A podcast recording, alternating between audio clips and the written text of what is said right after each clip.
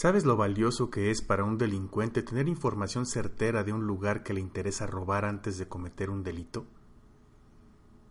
¿Sabes cuántas personas tienen información sobre ti y tu familia que no tendrían por qué tenerla? ¿Sabes que en gran parte de los robos a casa, habitación o negocio está involucrado un personaje de tu vida cotidiana?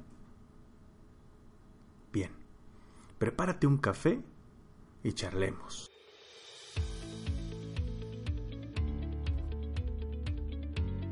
Bienvenido a Charlas Café y Seguridad, un podcast que busca con sus contenidos convertir la seguridad en un hábito más que en una opción, dirigido tanto para los que aplicamos esto en nuestras actividades diarias como para quienes quieren cambiar su forma de ver la seguridad en su vida cotidiana. Mi nombre es Carlos Herrera y mientras nos tomamos un buen café, ¿qué les parece si charlamos de seguridad y prevención? Iniciemos.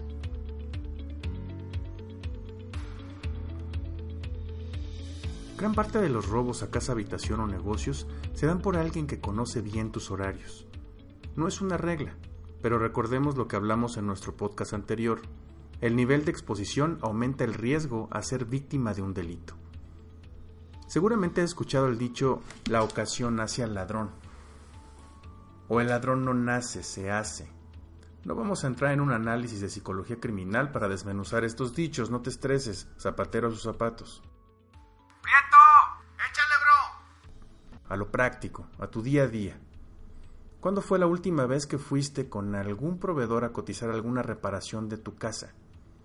¿Recuerdas la última vez?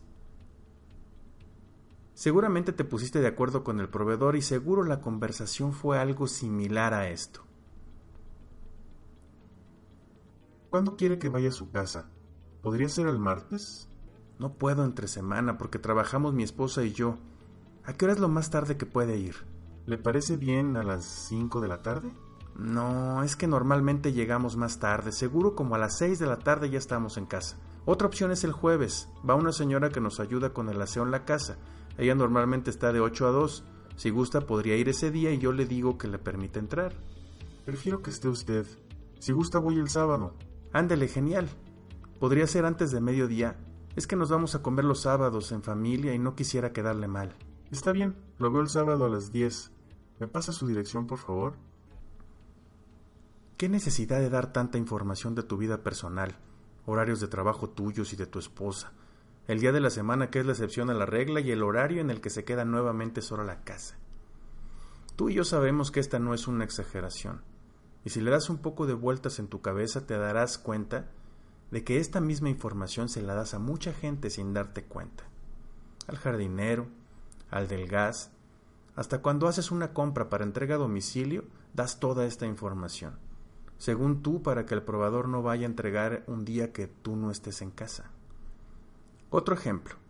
Cambias de proveedor de agua porque dejó de pasar el que consumías. Y le comentas al nuevo proveedor. Toda la semana no hay nadie hasta muy tarde. Que los martes hay una persona que te ayuda con la limpieza, pero que tendría que pasar antes de las tres porque a esa hora normalmente se retira. Dale una vuelta en tu cabeza y verás que muchas personas que tienen información sobre tu vida no era necesario que la supieran. Es normal que esto suceda cuando no tienes esto presente. Verás que si le das interés a esta charla, sin mucha ciencia la próxima vez serás más precavido en lo que dices y a quién se lo dices. Pero ¿qué tengo que hacer? En este primer contexto, lo que debes de hacer es determinar el día y horario que quieres que pase el proveedor a surtir o que quieres que vaya a tu casa a cotizar o cualquiera que sea el caso. Simplemente especifica tú el día y la hora en la que quieres que vaya. Para determinar el día y la hora adecuado, pregunta tú al proveedor sus horarios de atención y en base a sus horarios de servicio establece tus horarios, no al contrario.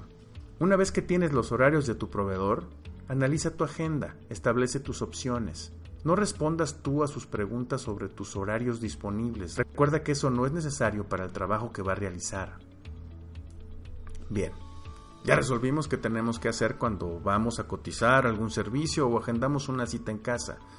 Espero que esta información te sea de utilidad para que cada vez más veas la seguridad como un hábito más que una opción. Si te gustan los temas que estamos tocando aquí y consideras que le pueden ser de utilidad a más personas, te invito a poner tus comentarios y compartirlo.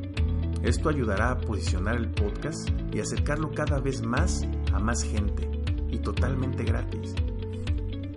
Gracias por escucharme. Hasta pronto. Recuerda, siempre es buen momento para tomar un buen café.